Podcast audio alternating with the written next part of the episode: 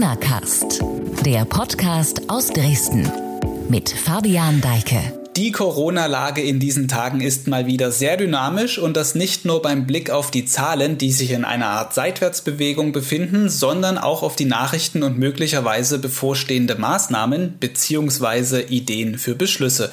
Das schauen wir uns gleich kurz an. Danach gibt es ein sehr interessantes Gespräch mit Mike Risse. Er ist Verfahrensbetreuer beim Gesundheitsamt Meißen und gibt spannende Einblicke in einen Teil der Verwaltung, der seit einem Jahr gefordert ist wie kaum ein anderer.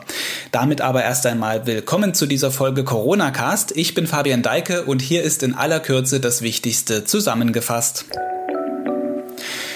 Da gibt es ein Konzept der sächsischen Regierung, das die Kriterien für die Aufhebung von Corona-Maßnahmen festlegen soll. An diesem Konzept wird schon seit Wochen gearbeitet.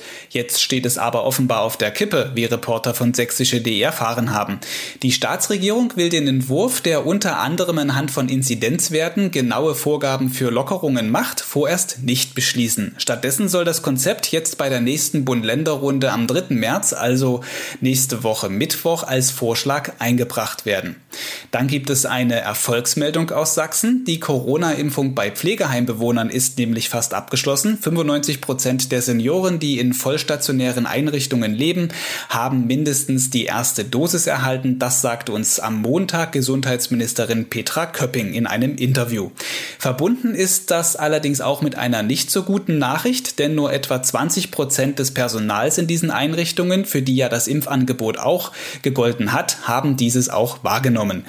Und beim Thema Impfung gibt es noch weitere Bewegung, denn Lehrer und Kita-Erzieher rücken auf der Prio-Liste nach vorn. Von Kategorie 3 geht es in die 2. Das soll am Mittwoch beschlossen werden. Ziel sei es damit in diesen bereits teilweise wieder geöffneten Bereichen für mehr Sicherheit zu sorgen.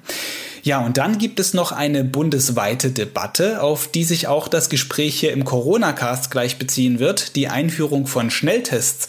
Ursprünglich hatte Bundesgesundheitsminister Jens Spahn geplant, die schon ab 1. März für jedermann anzubieten.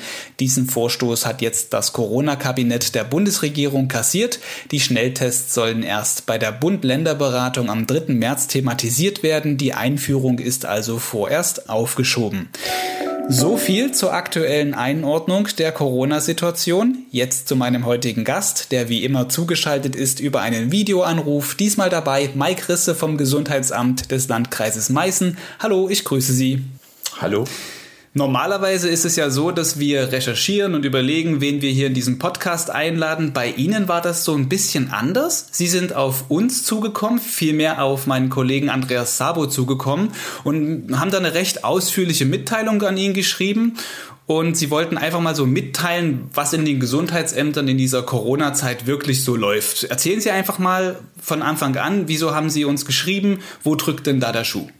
Äh, man kann es im Endeffekt in einem Satz zusammenfassen. Es wird immer ganz viel ähm, über die Gesundheitsämter gesprochen, aber ich habe das Gefühl, ganz wenig mit den Gesundheitsämtern selbst. Und, und das war einfach der Grund. Ähm, Auslöser war die gesamte SOMAS-Diskussion, betrifft aber schlussendlich ganz viele Punkte, die so die Gesundheitsämter ähm, in Sachsen, aber auch in Deutschland berühren. Das geht schon damit los, dass äh, wir im Moment ähm, so ein bisschen das Problem mit den Schnelltests haben, die jetzt ja flächendeckend eingeführt werden sollen.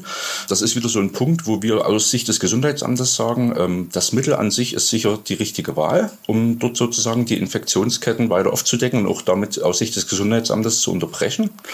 Das Problem ist halt nur, es ist halt nicht zu Ende gedacht, was die konkrete Umsetzung angeht. Jetzt muss ich ein Stück weit ausholen. Ähm, die Gesundheitsämter sind ja lange Zeit belächelt worden, dass die Übermittlung für die äh, Labormeldung ähm, an die Gesundheitsämter, die diese dann wiederum an die Landesuntersuchungsanstalten bzw. das RKI weiter übermitteln, mit einer 40 Jahre alten Technik, sprich dem Fax, äh, vorgenommen worden ist. Das ist tatsächlich bis letztes Jahr noch so gewesen. Und dann ist Gott sei Dank die Demis-Schnittstelle eingeführt worden. Es läuft dann so, dass die Labore sozusagen seit äh, dem dritten Bevölkerungsschutzgesetz, was ja auch in der Diskussion stand Ende letzten Jahres, verpflichtet wurden, ähm, diese Demis-Schnittstelle zu verwenden. Womit dann diese Labormeldungen im elektronischen Format den Gesundheitsämtern zur Verfügung gestellt werden. Das heißt, die Mitarbeiter im Gesundheitsamt tippen dann keine PDF mehr ab, kein Fax mehr ab ins Programm, damit sozusagen diese Datenerfassung und auch die Meldung erfolgen kann, sondern die äh, kommt per elektronische Schnittstelle rein, womit sozusagen Zahlendreher, ähm, Verschreiber etc. ausgeschlossen sind und das Ganze natürlich auch insgesamt als Prozess deutlich schneller vonstatten geht. Ähm, wir waren sehr froh über die Einführung der Schnittstelle. Wie gesagt, wir haben die auch seit Ende letzten Jahres aktiv in Verwendung. So, und jetzt haben wir aber das Problem, dass mit den ähm, Schnelltests das Ganze wieder ein Stück weit obsolet gemacht wird, weil es gibt kein Verfahren, kein festgelegtes Verfahren, wie diese Schnelltests an die Gesundheitsämter übermittelt werden müssen. Das heißt, das kann eine Excel-Tabelle sein, wo praktisch mehrere Getestete draufstehen. Das kann ein Telefonanruf sein. Also diese ganzen Vorteile, die eigentlich im Endeffekt mit dieser Demis-Schnittstelle den Gesundheitsämtern und auch damit allen Beteiligten zur Verfügung gestellt wurden, werden damit wieder ein Stück weit obsolet gemacht. Und ähm, das ist halt also schade. fasse ich einfach mal an der Stelle schon mal zusammen. Ich habe nur kurz gefragt, wo drückt der Schuh und äh, das war schon der ganze zu klein geratene Anzug. Also es ist im Prinzip so, dass sie jetzt im vergangenen Jahr sehr viel reingesteckt haben darin, dass halt diese ganze, dieses Verfahren, wie kann man Fälle notieren, wie kann man sie in ein System ordentlich reinbringen, dass dieses gesamte Entwicklungsprozedere jetzt obsolet wird durch die Tests. Und das hat sie dazu veranlasst zu sagen, hey, hört mal zu, das ist vielleicht jetzt ein Problem, was auf uns zukommt. Auf jeden Fall, weil, ähm, wie gesagt, man geht ja aktuell davon aus, dass das Ganze wirklich flächendeckend passiert. Ein weiteres Problem in dem Zusammenhang ist auch, ähm, die Labore sind laut dem Infektionsschutzgesetz wirklich auch verpflichtet, einen positiven Test den Gesundheitsämtern jeweils mitzuteilen. Beim Schnelltest, den ich zu Hause vornehme, gibt es die Pflicht nie. Wer verpflichtet mich dazu, wenn der Schnelltest zu Hause positiv läuft, die Meldung auch ans Gesundheitsamt vorzunehmen? Es sollte der gesunde Menschenverstand sein, ja, aber es gibt keine Verpflichtung dazu. Und äh, das ist halt so ein Stück weit ein Problem, wo wir einfach sagen, sagen, die, die Idee oder das Mittel an sich ähm, ist sicher richtig, um dort, wie gesagt, äh, weiter voranzukommen. Aber es ist halt die ähm, konkrete Umsetzung, die dort ein Stück weit noch mhm. krankt, wo wir einfach sagen, das muss noch weiter zu Ende gedacht werden. Mhm. Können wir vielleicht in diesem Gespräch auf jeden Fall vertiefen. Vielleicht nochmal einführend, kurz erklärt, wer Sie eigentlich sind beim Gesundheitsamt, was Ihre Funktion da ist. Sie sind Verfahrensbetreuer. Im Vorgespräch haben Sie gesagt, Sie sind sowas wie ein Systemadministrator. Vielleicht erklären Sie mal, wieso Sie sich mit dieser ganzen Thematik so auskennen. Das hängt ein Stück weit damit zusammen, weil, ähm, also angefangen damit, ähm, ich bin auch erst noch relativ frisch im Gesundheitsamt, also ich bin erst seit einem Jahr dort im Einsatz, habe damals eine neue Herausforderung gesucht. Corona habe ich aber damit definitiv nicht gemeint. Jetzt wurde ich sozusagen ins kalte Wasser geworfen und halt mit der äh, vollen Breitseite dahingehend konfrontiert. Und es ging schlussendlich auch darum, dass neben den ganzen ähm, Verpflichtungen, die sich daraus ergeben, dass das System laufen muss, dass das System äh, den aktuellen Anforderungen, beispielsweise äh, Umsetzung einer Schnittstelle genügt, auch noch damit zu tun hat, dass wir eben auch ähm, Mitarbeiter natürlich schulen mussten. Man darf nie vergessen, im Infektionsschutzbereich bei uns im Gesundheitsamt Meißen sind wir normalerweise vier Mitarbeiter. Ähm, das Ganze war jetzt in Hochzeiten, was beispielsweise Dezember, Januar anging, da sind wir auf 370 Mitarbeiter angewachsen. Ähm, also eine über Verhundertfachung oder eine Verhundertfachung mhm. Äh, der Mitarbeiterzahl, die natürlich alle geschult werden mussten, äh, wo die Nutzerrechte eingerichtet werden mussten, wo einfach ganz viel dran hing. Und da ging es dann wirklich darum, dass wir gesagt haben, okay, ähm, die Leute müssen arbeiten können und die Leute müssen natürlich auch über die Vorgänge im Programm, aber auch generell, was das Infektionsschutzgesetz betrifft, sozusagen im Bilde sein.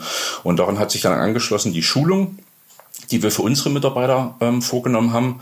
Zudem war es noch so, dass auch das äh, Land, der Freistaat auf uns drauf zugekommen ist, ähm, mit der Bitte, die Landesbediensteten zentral zu schulen, damit diese dann sozusagen nach dieser Schulung ähm, auf alle Gesundheitsämter hier in Sachsen verteilt werden können. Und dort mhm. waren ähm, Kollegen und ich auch mit dabei, ähm, die Schulung für die Landesbediensteten ähm, zu übernehmen. Also es ist einerseits dieser ganze technische Apparat und Aspekt, den Sie betreuen und auch dieser Soft-Skill-Bereich, dass Sie halt Leute ausbilden, wie sie mit diesen Systemen arbeiten müssen und umgehen. Jetzt ist gerade eben schon in unserem Gespräch mal angeklungen, ganz kurz das Wort SORMAS, also dieses System, das eingeführt werden sollte, flächendeckend in allen Gesundheitsämtern in Deutschland. Das sollte bis Mitte Januar abgeschlossen sein.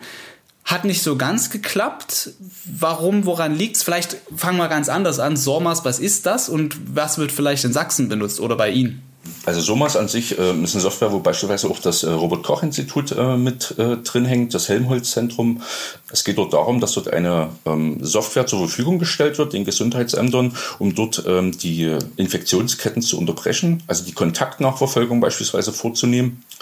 Und der Vorteil an der Software ist ganz klar, dass sich dort ähm, die Software nicht an den Landkreisgrenzen oder an den Städten der kreisfreien, äh, an den Grenzen der kreisfreien Städten aufhört, sondern die ist sozusagen zentral installiert und können dann im Endeffekt für alle Gesundheitsämter landkreisübergreifend verwendet werden.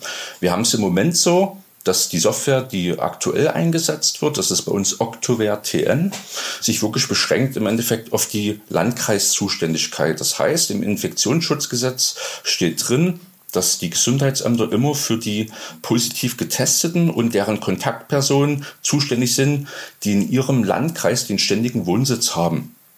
Das heißt, sobald diese Zuständigkeit nicht gewährleistet ist, sind wir verpflichtet, die Labormeldung oder die ähm, Liste von Kontaktpersonen dem jeweils zuständigen Gesundheitsamt des anderen Landkreises ähm, zur Verfügung zu stellen, womit damit natürlich wieder Zeit ins Land geht. Und das ist der Vorteil bei SOMAS, dass ich dort das ähm, auch über meine Zuständigkeit hinaus die Fälle direkt erfassen kann und dann im Programm dem jeweils zuständigen Gesundheitsamt zuordnen kann. Das Problem bei SOMAS ist allerdings, ähm, es beschränkt sich im Moment wirklich rein auf diese Covid-19-Geschichte, auf das SARS-CoV-2-Virus. Man darf aber nie vergessen, wir haben im Gesundheitsamt noch andere meldepflichtige Krankheiten, die ebenfalls ähm, ermittelt, erfasst und gemeldet werden müssen. Dort ist SOMAS, ähm, hängt dort noch ein Stück weit hinterher. Und ganz groß, ähm, die DEMS-Schnittstelle, die äh, bei uns, wie gesagt, seit Ende letzten Jahres aktiv im Einsatz ist und die auch wirklich Vorteile für alle Beteiligten bringt, fehlt aktuell noch in SOMAS. Und wir tun uns einfach ein Stück weit damit schwer, dass wir also sagen. Muss ich ähm, kurz einhaken? Muss ich kurz einhaken? Also diese Schnittstelle, die dazu geführt hat, dass ihr keine, also dass sie keine Faxe mehr abtippen müssen, richtig. die fehlt in dieser Software, obwohl sie dann so als die der heilige Gral verkauft wird. Okay, genau. Alles klar. Ähm, ähm, das ist auch das, womit wir uns so ein Stück weit schwer tun. Ähm, wir haben im Moment auch gar nicht die Ressourcen, zwei, ja, zwei Softwaremöglichkeiten ähm, parallel zu nutzen, weil das bedeutet doppelte Benutzerbetreuung, ähm, doppelte Einrichtung, doppelte Pflege. Und die, das Schwierige dabei wäre dann noch, dass die Software, die wir aktiv benutzen und dann parallel dazu das SOMAS, die kommunizieren die miteinander. Es gibt keine Schnittstellen zwischen diesen beiden Lösungen. Äh, das heißt, wir müssten eine Doppelerfassung betreiben. Und Sie können sich sicher sein, wir haben im Moment noch ganz anderes zu tun, als die Daten hier doppelt zu erfassen. Also da haben wir mhm. weitaus Wichtigeres zu tun.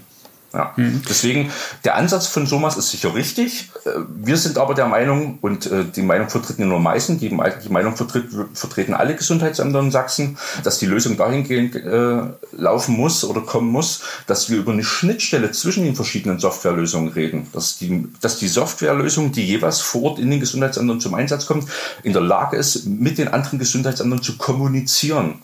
Damit ich dort sozusagen schnelle Meldewege, ähm, schnelle Übergaben von entsprechenden Fällen gewährleisten kann, was im Moment leider noch nicht der Fall ist.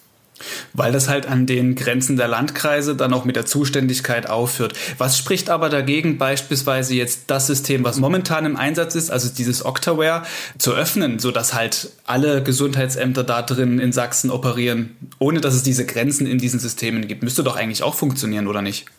Das müsste funktionieren. Hier ist der Anbieter gefragt, ähm, die EasySoft GmbH in Dresden, zusammen mit allen anderen. Wie gesagt, es gibt da noch ganz viele andere Anbieter, weil wie gesagt, es, äh, soll sich jetzt nicht nur auf das Octaware beschränken, es muss wirklich für alle Softwarelösungen gelten, die dort in den Gesundheitsämtern zum Einsatz kommen, dass dort äh, eine Schnittstelle eingeführt wird, die in der Lage ist, mit allen eingesetzten Lösungen in Deutschland die Kommunikation zu ermöglichen. Und zwar umgehend und zeitnah. Wie gesagt, deswegen sagen wir auch von Sachsen aus, ähm, SOMAS an sich ist nicht die Lösung, sondern die Schnittstelle zu SOMAS muss die Lösung sein.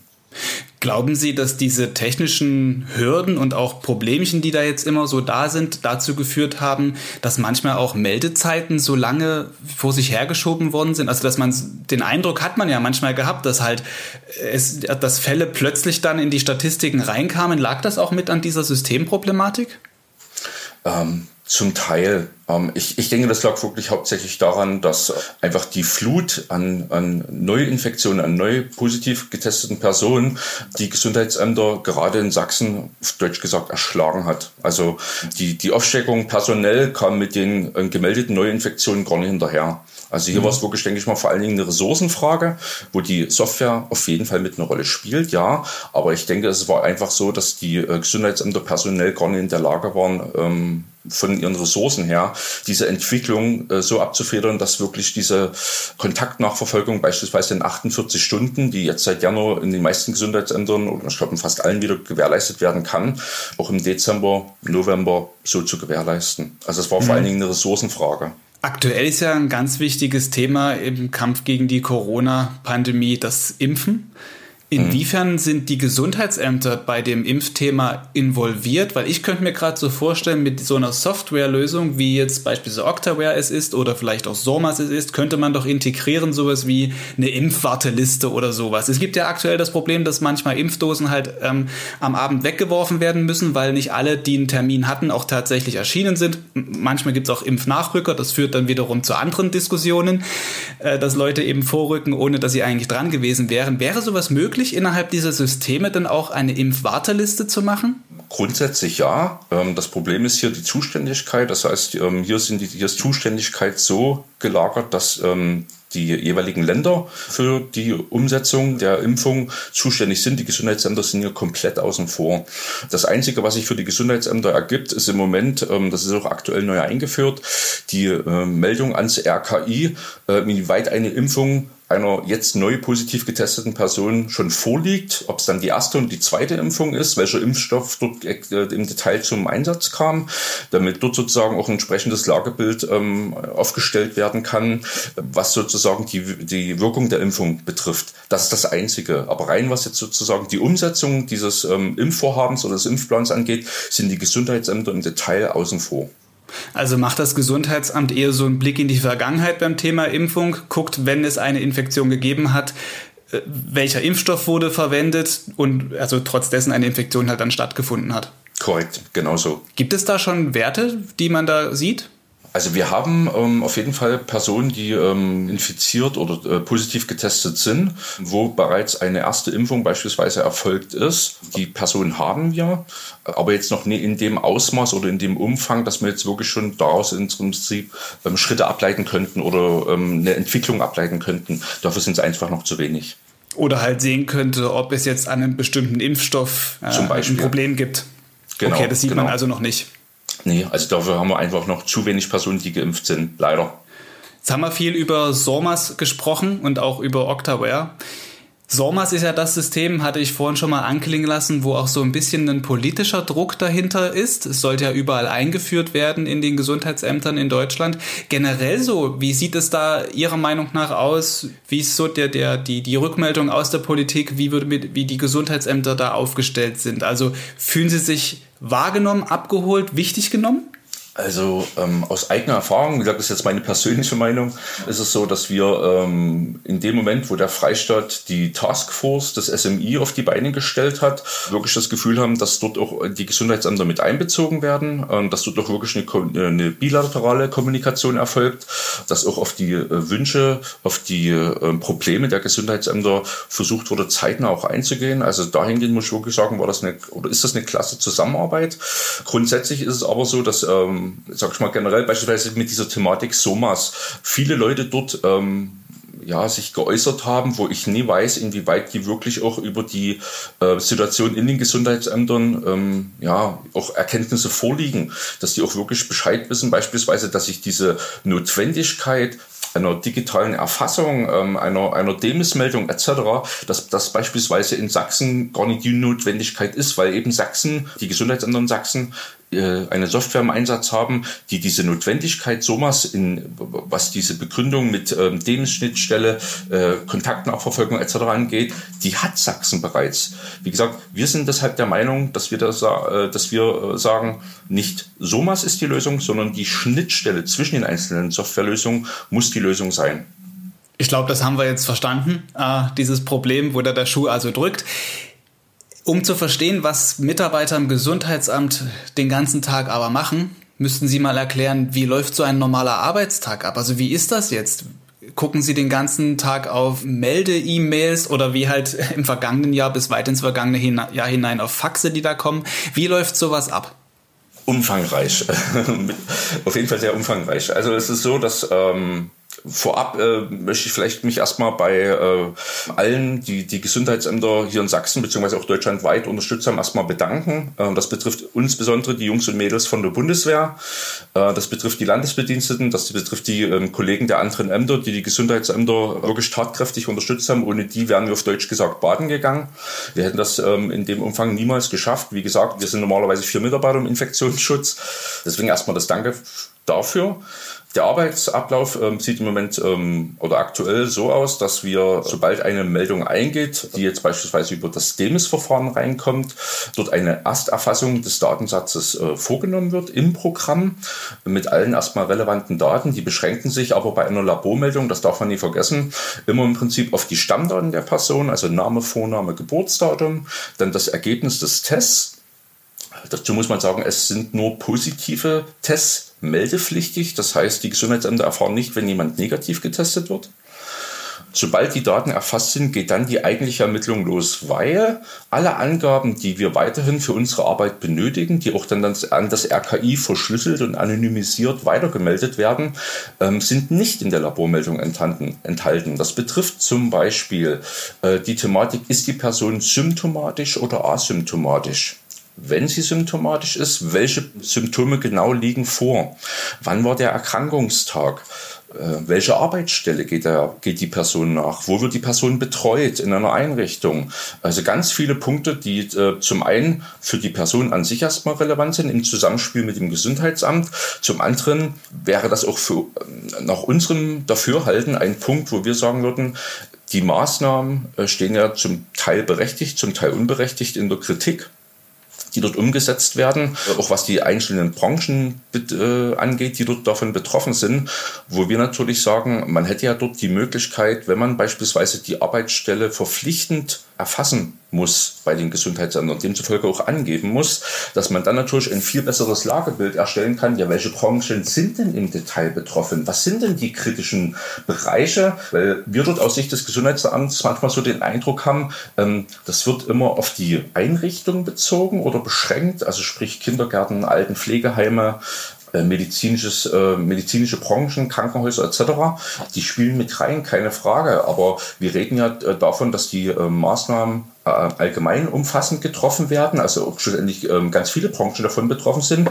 Und dort ähm, besteht aber ähm, keine Pflicht, dass dort sozusagen eine, eine Angabe der Daten vorgenommen werden muss, die dann auch im, bei den Gesundheitsämtern erfasst wird, wo sich dann sozusagen auch Infektionscluster bilden lassen würden, wo man sagen kann, okay, wir beschränken mal diese Infektionscluster nicht nur auf die Einrichtungen, die bis jetzt immer veröffentlicht wurden oder bekannt gegeben wurden, sondern wir reden vielleicht auch mal über andere Branchen, über andere Bereiche, um dort einfach auch zu schauen, okay, wo haben wir denn die Probleme? Wo, wo sind denn wirklich diese Infektionsherde oder Ausbrüche zu verzeichnen, was dann natürlich wiederum auch viel gezielter äh, Maßnahmen wirken lassen würde? Das klingt jetzt fast so ein bisschen wie, dass Sie den Eindruck haben, dass das manchmal Stochern im Nebel ist. Also übertrieben gesagt. Ja, ja, äh, das habe ich so verstanden. Also äh, wie gesagt, alles, was Einrichtungen betrifft, ähm, ähm, wie gesagt, Altenpflegeheime, Krankenhäuser, äh, Schulen, Kitas, Hort etc., ähm, dort erfolgt das wirklich sehr detailliert und auch sehr genau. Dort können auch Infektionscluster entsprechend gebildet werden. Das Problem, was ich persönlich sehe, ist eher die Geschichte, dass eben die Möglichkeit bestehen würde, dass man das schlussendlich auf alle Branchen ausweiten könnte, auf alle Tätigkeitsfelder, auf alle Berufe, um dann sozusagen diese Cluster auch für alle Branchen und für alle Berufe entsprechend vornehmen zu können, damit diese Möglichkeit, dass ich Maßnahmen ähm, auch gezielt vornehmen kann, entsprechend auch umsetzen könnte. Und das fehlt mir im Moment noch ein Stück weit. Ist halt immer die Schwierigkeit mit der Weitergabe von Daten, wie viele Daten darf ich erheben, ist ja auch, ist ja auch wieder, da sind wir wieder in diesem ganzen Thema Rechte, Grundrechte, Diskussion, ne? also was darf preisgegeben werden, aber natürlich ein sehr interessanter Ansatz an dieser Stelle. Sie hatten gerade gesagt, Sie haben im vergangenen Jahr in den Stoßzeiten oder in diesen Hochzeiten, im Dezember wahrscheinlich dann, im November, über 300 Mitarbeiter gehabt. Mhm. Jetzt sind die Zahlen aktuell so, dass sie eher in einer Seitwärtsbewegung sind, hatten jetzt ein bisschen sinkende Zahlen, jetzt geht es vielleicht wieder leicht hoch, mal sehen. Vielleicht können Sie uns mal sagen, wie waren denn so die letzten 10, 12 Wochen für Sie und Ihre Mitarbeiter?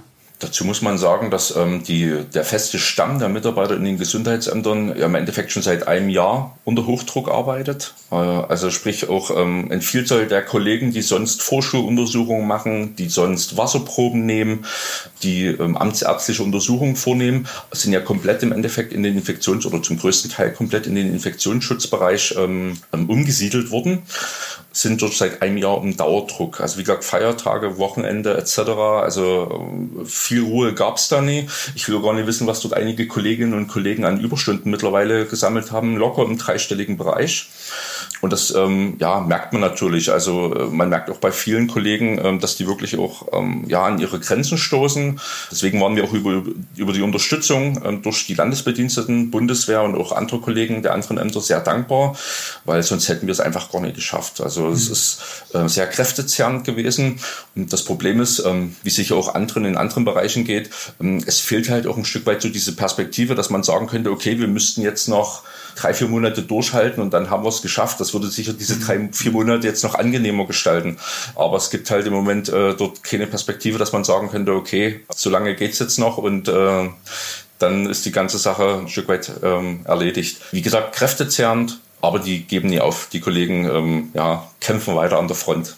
Ist ein kämpferischer Begriff. Sie hatten auch gerade gesagt, die Bundeswehr war bei Ihnen im Einsatz.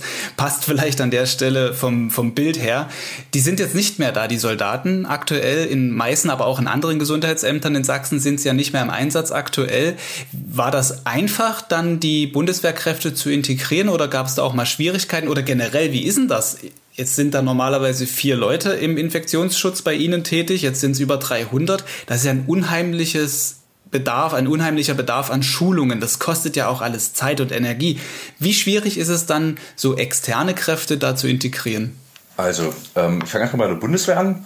Es war wirklich ein, ein nahtloser Übergang, äh, so hatte ich es zumindest empfunden, von der äh, Tätigkeit äh, in der Bundesweit zur Tätigkeit im Gesundheitsamt. Die größte Hürde war vor allen Dingen für die Soldaten aus Bayern, die sozusagen mit ihrem bayerischen Akzent, wenn die jetzt ihren Telefonhörer in die Hand genommen haben und dann die Bürger bei uns im Landkreis Meißen angerufen haben, zu überzeugen, dass es jetzt kein Verstehen Sie Spaß ist, sondern jetzt wirklich das auch. Grüß Gott wahrscheinlich. Äh, richtig, äh, sondern dass die auch wirklich sozusagen als Vertreter des Gesundheitsamtes jetzt äh, die Kommunikation vornehmen. Aber dort hat man wirklich auch die klare Hierarchie in der Bundeswehr äh, gespürt. Äh, da gab es klare Ansagen, da gab es klare Festlegungen. Also es war wirklich ein super Arbeiten mit den äh, Jungs und Mädels.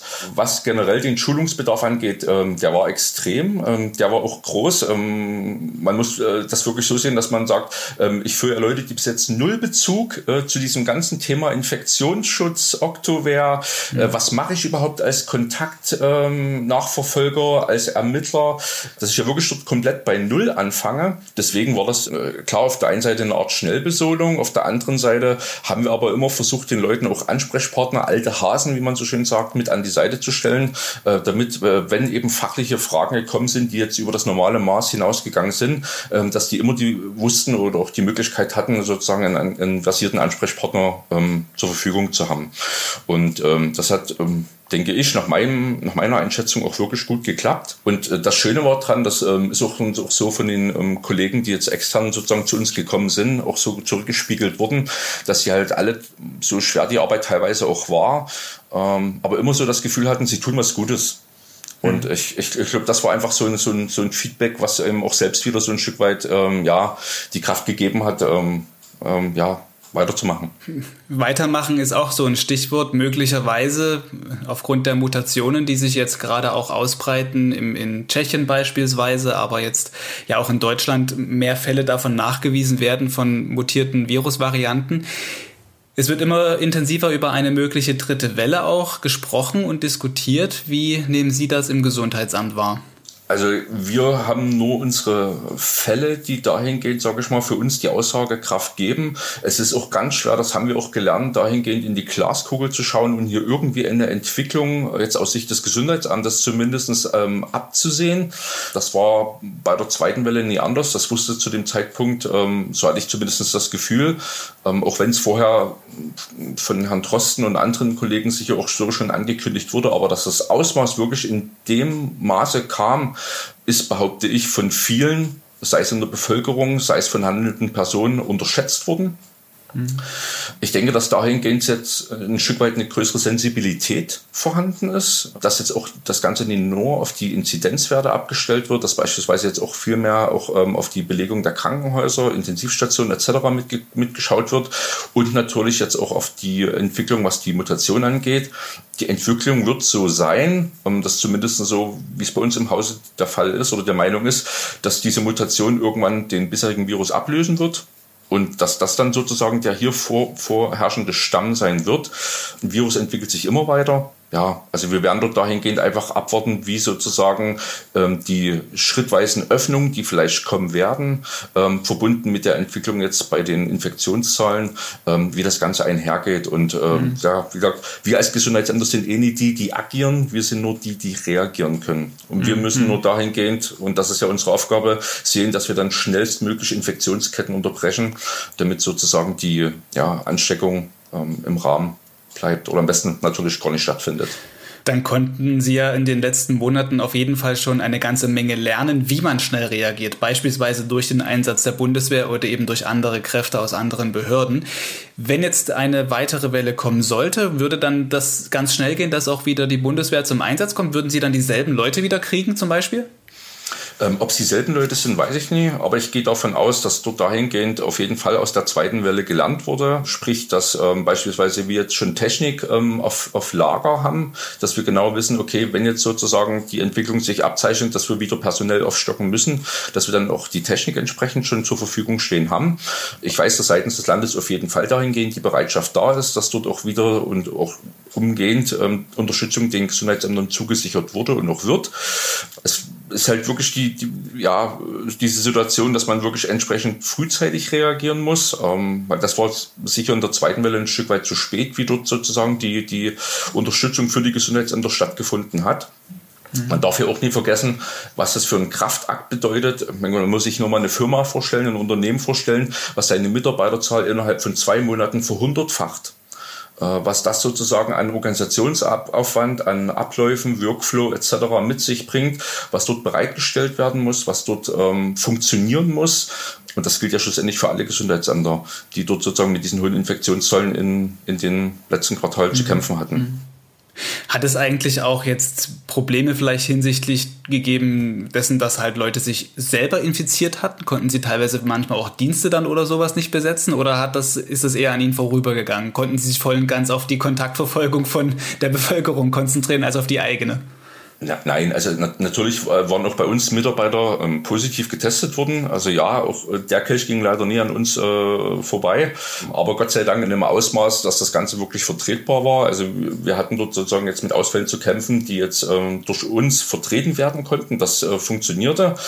Das Problem ist ähm, ein Stück weit vielleicht noch äh, anders gelagert. Wir haben, was die Kontaktnachverfolgung, zum Beispiel das Problem, das muss ich ein Stück weit weiter ausholen.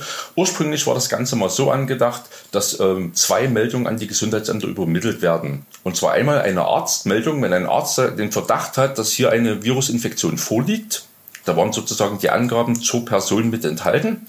Und dann sozusagen die Labormeldung, die dann diesen Verdacht bestätigt hat oder halt nie. So war das. Und das war wirklich dann diese klassische Fax-Variante, wie gesagt, dann teilweise schon Mail-Variante und jetzt diese Lösung über Demis. Das Problem bis, bei der ganzen. Eine, bis wann war denn das mit dem Fax so? Also bei uns im Gesundheitsamt Meißen war das sozusagen bis ähm, November letzten Jahres der Fall. Das wirklich also das Mitte Ganze, zweite Welle. Also wir haben in der zweiten Welle, wo wir nichts anderes zu tun hatten, so ungefähr, ähm, haben wir dann ähm, die Demis-Schnittstelle parallel dazu eingeführt, einfach mhm. weil wir gesagt haben, wir müssen die Demis-Schnittstelle einführen. Hinsichtlich der Vorteile, die die Schnittstelle bietet, ähm, gab es für uns gar keine Alternative. Wir mussten einfach. Und wir sind auch froh darüber. Die Labore, denke ich auch.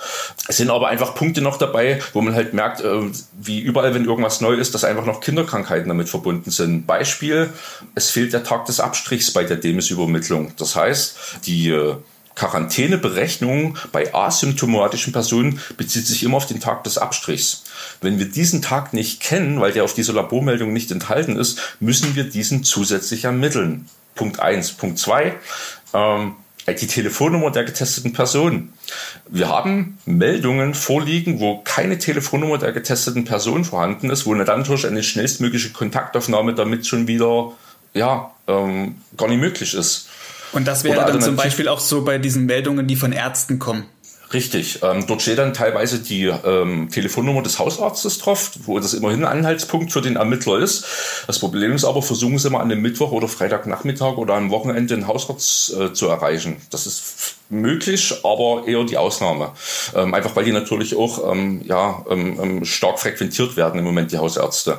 Und ähm, deswegen sind das dann all solche Hürden, die uns sozusagen ähm, ja, auf den Weg gestellt werden, wo wir sagen, gerade nach den Erfahrungen, die auch seitens der Gesundheitsämter dahingehend gemacht wurden und auch als Problem weitergeleitet wurden, es ist aber leider immer noch nichts passiert. Diese Telefonnummer ist immer noch eine Kann-Angabe auf, auf dieser Demis-Meldung, wo wir wiederum sagen, das ist für uns eigentlich die elementare Angabe, wo womit die Gesundheitsämter eine schnellstmögliche Kontaktaufnahme und natürlich auch die Kontaktnachverfolgung sicherstellen kann.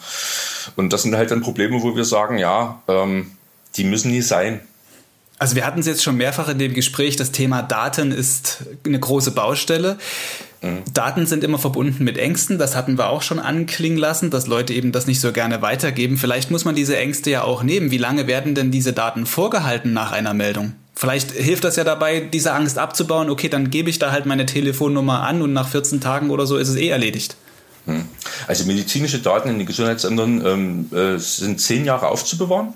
Ja, das ist schon ein bisschen länger. Das ist schon ein bisschen länger. Ähm, dort ist es aber so, dass die Daten wirklich nur im Gesundheitsamt verbleiben. Ähm, ich hatte schon gesagt, wir melden ja praktisch positiv getestete Personen äh, zu den Landesuntersuchungsanstalten beziehungsweise dann zum Robert-Koch-Institut. Diese Meldung erfolgt aber anonymisiert und verschlüsselt. Das Einzige, was zur Person dort drin enthalten ist, ist das Alter, nicht mal das Geburtsdatum, sondern nur das Alter und dass die Person positiv getestet worden ist. Alle weiteren Angaben zur Person sind nicht enthalten weder der Wohnort, der Name etc. Das wird nicht an die Landessuchungsanstalten und auch nicht an das Robert-Koch-Institut weitergeleitet. Also das, äh, die, die, die Daten obliegen wirklich nur im Gesundheitsamt. Also die Daten, die so lange gesichert werden. Und jetzt wäre es ja halt so, Sie brauchen ja aber eine Telefonnummer. Und wie lange würde die denn beispielsweise hinterlegt bleiben? Ähm, die würde mit zum Datensatz dazugehören. Also sprich, die, der Datensatz, der Fall sozusagen, was einmal die Person angeht, aber dann auch die ähm, ähm, Daten sozusagen zur Erkrankung ähm, beziehungsweise zur, äh, zum positiven Test. Dort würde sozusagen das mit zum Datensatz dazugehören. Also die Telefonnummer würde dann auch zehn Jahre lang gespeichert werden, ja. Jetzt hatten Sie gerade auch noch ein anderes Thema angesprochen, Quarantäne. Da gibt es ja auch immer mal wieder neue Regelungen, die jetzt in den Corona-Schutzverordnungen äh, geregelt sind. Jetzt gab es letzte Woche, ist es halt durch diese neue Verordnung nicht mehr so, dass eben zehn Tage man in Quarantäne sich befinden muss, wenn man positiv getestet wurde, sondern eben 14. Das ist ja auch für Sie immer wieder ein Aufwand, das Ihren Mitarbeitern zu schulen, zu sagen, passt mal auf, das hat sich wieder geändert. Würden Sie sich da manchmal auch ein bisschen mehr Stringenz wünschen? Auf jeden Fall. Das Problem in dem Zusammenhang wird aber sicher sein, dass sich dieser Virus nie an diese Stringenz hält, was dann dazu führt, dass natürlich die Empfehlung, dass, äh, die, diese Entscheidungen basieren ja immer auf Empfehlungen des Robert-Koch-Institutes, ähm, sich ähm, durchaus ändern können. Ähm, natürlich wäre es für uns deutlich einfacher, wenn es dort eine klare Handhabe gibt, wenn die eindeutig sind, wenn die vor allen Dingen natürlich auch lange Bestand hat. Ähm, das ist aber leider nicht der Fall. Äh, was uns natürlich das, die, die Arbeit nicht unbedingt einfacher macht, weil wir eben äh, klar sehen müssen, dass wir als eine Hand nach außen hin agieren. Also sprich, dass auch alle denselben Informationsstand haben, die, dieselben Verordnungen kennen. Und da gehört es natürlich auch dazu zu wissen, also wie gesagt, bei uns war es so, wir haben damals mit 14 Tagen ähm, für die äh, positiv Getesteten angefangen. Das Ganze ist dann auf Empfehlung des Robert-Koch-Instituts auf 10 Tage reduziert worden.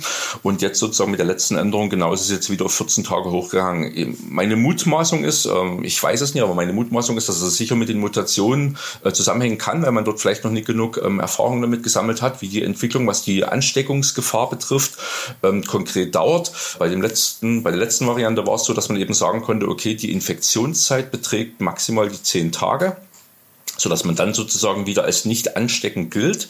Und ähm, wahrscheinlich fehlt diese Erfahrung jetzt noch bei dem neuen, äh, bei der neuen Variante oder bei den neuen Varianten. Und dort will man vielleicht dahin gehen, auf Nummer sicher gehen mhm. und sagen, okay, dann ähm, hängen wir noch die vier Tage dran, gehen da einfach auf Nummer sicher. Man muss auch dazu sagen, die Erfahrung im Gespräch auch mit den positiv Getesteten zeigt, dass ähm, gerade diejenigen, die symptomatisch sind, und das sind die meisten bei uns im Landkreis Meißen, die, also die meisten sind nach den zehn Tagen wahrscheinlich jetzt diese 14 oder jetzt die 14 Tage, ähm, sind dort noch nie genesen, sind noch nie gesund. Also die, mhm. der, die Krankheitsverläufe ähm, dauern größtenteils wirklich länger.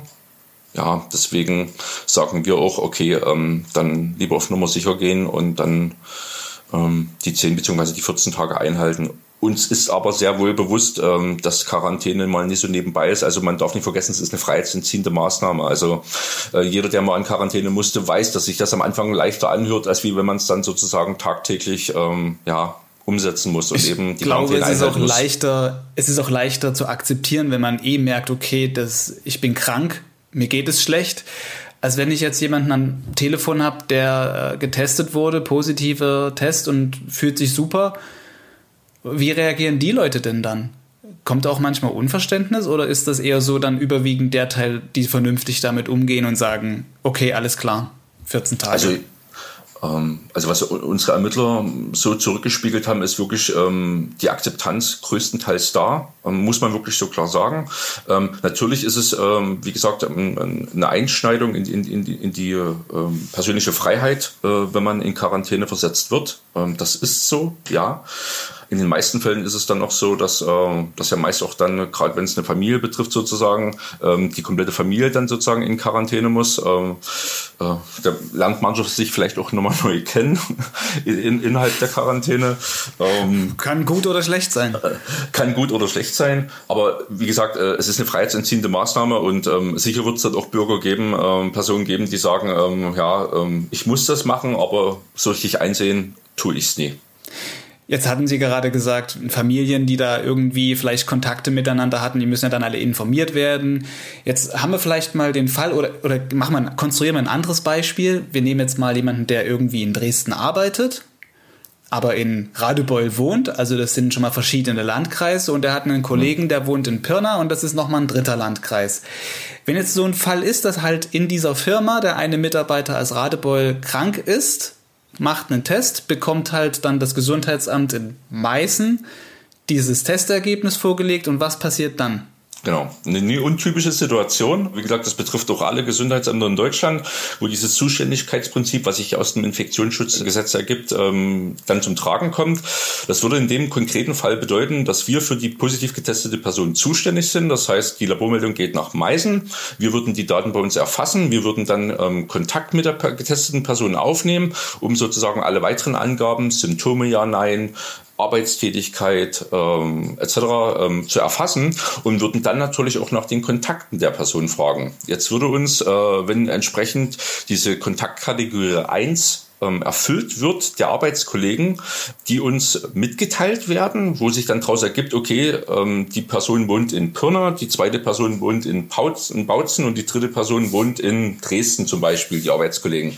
Dann ist es so, dann müssen wir an diese drei verschiedenen Gesundheitsämter, Bautzen, Pirna und Dresden, die Meldung abgeben, dass wir sagen, hier, wir haben hier Kontaktpersonen, die positiv getestete Person ist bei uns im Landkreis ähm, wohnhaft, das heißt, da sind wir zuständig, aber für deren Kontaktpersonen sind die jeweils zuständigen Gesundheitsämter zuständig, sprich in dem Fall ihr. Also kümmert ihr euch bitte um diese Kontaktpersonen. Das mag jetzt in der aktuellen Phase natürlich äh, gehen, weil sich die Zahlen entsprechend so weit zurückentwickelt haben, dass auch die, die Ressourcen da sind, das auch zeitnah und umgehend vorzunehmen. Aber ähm, ich weiß auch aus eigener Erfahrung, dass das gerade in der Hochphase November, Dezember ähm, auf jeden Fall gemacht wurde, aber natürlich mit einer zeitlichen Verzögerung. Was dann natürlich wiederum der Vorteil von SOMAS wäre, wo man dann sagen könnte, dort kann gleich schmeißen diese drei Arbeitskollegen aus Bautzen, Pirna und Dresden sozusagen mit erfassen und kann dann im System gleich sagen, hier, ihr drei Gesundheitsämter, wir haben hier neue Personen für euch, ohne dass die erst mhm. per Mail als PDF übermittelt werden müssten, damit dann die zuständigen Gesundheitsämter die Erfassung vornehmen können. Aber das ist nur eins der Baustellen, die dort in dem Zuge äh, auf uns trifft. Eine weitere Baustelle sind die Krankenhäuser also nicht die Krankenhäuser an sich, um Gottes Willen, das ist wirklich eine gute Zusammenarbeit mit denen, aber die Meldung der Krankenhäuser. Die Krankenhäuser sind verpflichtet, uns hospitalisierte Personen zu übermitteln, zu melden, die im Zuge der, der Infektion sozusagen ähm, ähm, ja, uns übermittelt werden müssen. Ähm, diese Meldung erfolgt über eine Excel-Liste. Also die das ist ja noch äh, was anderes. Richtig. Also die Krankenhäuser schicken uns im Jahr 2021 tatsächlich Excel-Listen mit hospitalisierten Personen, wo dann die, die Gesundheitsämter den Status der Hospitalisierung, auch Intensivstationen äh, bei sich im System erfassen, äh, weil das auch wiederum meldepflichtig ist äh, gegenüber dem RKI beispielsweise.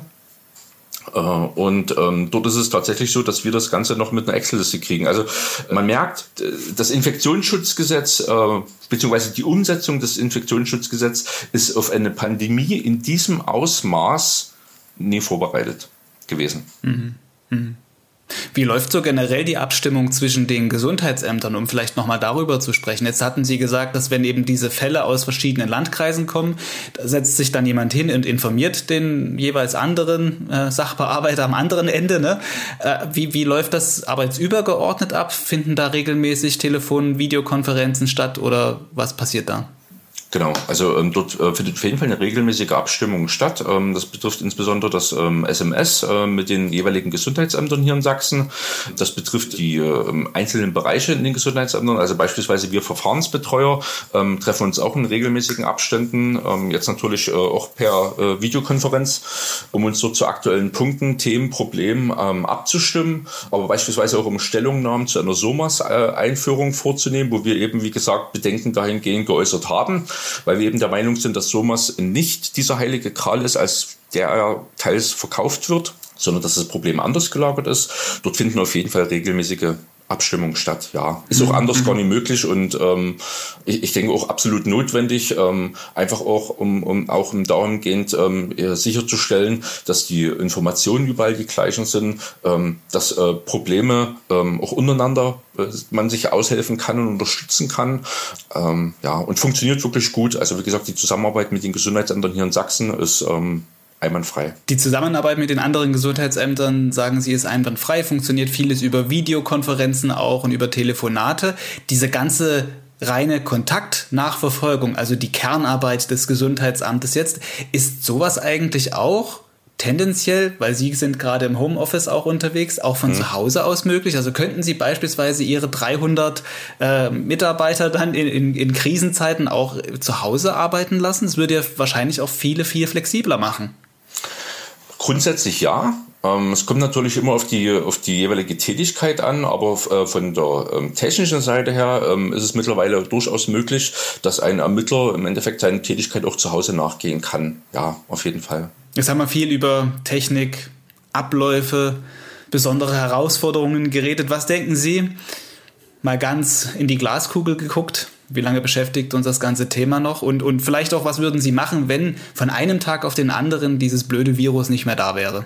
Was würde ich als erstes machen? Ähm, auf jeden Fall Freunde einladen, ähm, Party, ähm, mal wieder ins äh, schön essen gehen, Biergarten, Konzert, äh, ich glaube, da geht's mir wie schlussendlich allen so, die so das, was bisher immer für selbstverständlich und alltäglich ähm, oder normal empfunden wurde, äh, dass man das jetzt ein Stück weit so als äh, am meisten vermisst. Also ich glaube, da geht's mir wie vielen anderen auch. Und wie lange uns das Ganze beschäftigen wird, ja, also da will und werde ich sicher keine Aussage machen, weil ich bin kein Virologe. Ich, ich, ich, ich denke, man ist wirklich an dem Punkt, dass man sagt, okay, wir müssen einfach lernen, mit dem Virus zu leben. Und zwar natürlich das ähm, in einer Art und Weise, wo ähm, ja auch alle in der Bevölkerung, alle Berufsgruppen, alle Menschen, ähm, sei es alt, sei es jung, auch wirklich ähm, damit leben können. Und vor allen Dingen mhm. natürlich auch eine Perspektive haben, zu wissen, okay, trotz des Virus, es geht weiter. Und ich glaube, mhm. das ist was, ähm, ja, wo wir alle von partizipieren können. Dann hoffe ich, werden wir die Schnittstelle zum normalen Leben bald wieder finden. Ich auch. Und ich finde, das war ein gutes Schlusswort an dieser Stelle. Und ich danke Ihnen für dieses Gespräch, für die Zeit, die Sie sich genommen haben, um einfach mal über diese ganzen verschiedenen technischen Lösungen, die da hinter dem Gesundheitsamt stehen. Man, ich meine, das ist immer so eine Institution, Gesundheitsamt, die machen da das mit den Zahlen. Aber was da dahinter steckt, ich glaube, das ist vielen gar nicht bewusst. Ist auch verständlich, weil wie gesagt, vor Corona, ähm, ich glaube, da gab es die Bezüge maximal mit den Vorschuluntersuchungen bei den eigenen Kindern, beziehungsweise zu Wasserproben. Und ansonsten hatte man, und Gott sei Dank, da mit dem Gesundheitsamt relativ wenig zu tun. Insoweit ist es vielleicht schön, da ein Stück weit auch Aufklärungsarbeit zu betreiben und ähm, ja, dass wir alle nur unseren Job dahingehend in den Gesundheitsämtern so gut wie möglich machen wollen, weil auch wir, genau wie äh, die Politik, die Bevölkerung, äh, das medizinische Personal, auch wir wollen unseren Teil dazu beitragen, ähm, ja, dass die Pandemie eingefangen wird und ähm, vielleicht irgendwann auch mal als beendet erklärt werden kann. Und wieder nur vier Mitarbeiter beim Infektionsschutz ja. ihren Dienst tun müssen. Äh, wir freuen uns über jede Unterstützung und äh, insofern, ja, aber halt einfach ein Stück weit wieder Normalität, genau. Das war Mike Risse vom Gesundheitsamt in Meißen. Vielen, vielen Dank. Gern geschehen. Ja, spannendes Gespräch war das. Damit geht diese Folge Corona Cast zu Ende. Wir hören uns diese Woche noch zweimal. Ich rede noch mit dem Virologen Alexander Dalbke über das Thema Virusmutationen und mit Hans-Jörg Schmidt, einem seit vielen Jahren in Prag lebenden und arbeitenden Korrespondenten. Thema in diesem Gespräch wird natürlich die Lage in Tschechien sein. Zwei interessante Gäste, zwei interessante Folgen Corona Cast stehen bevor. Bis dahin bleiben Sie mit Nachrichten versorgt auf sächsische.de und Inhalte, die zur heutigen Ausgabe Ausgabe passen, verlinke ich wie immer in der Beschreibung. Damit tschüss und bis ganz bald.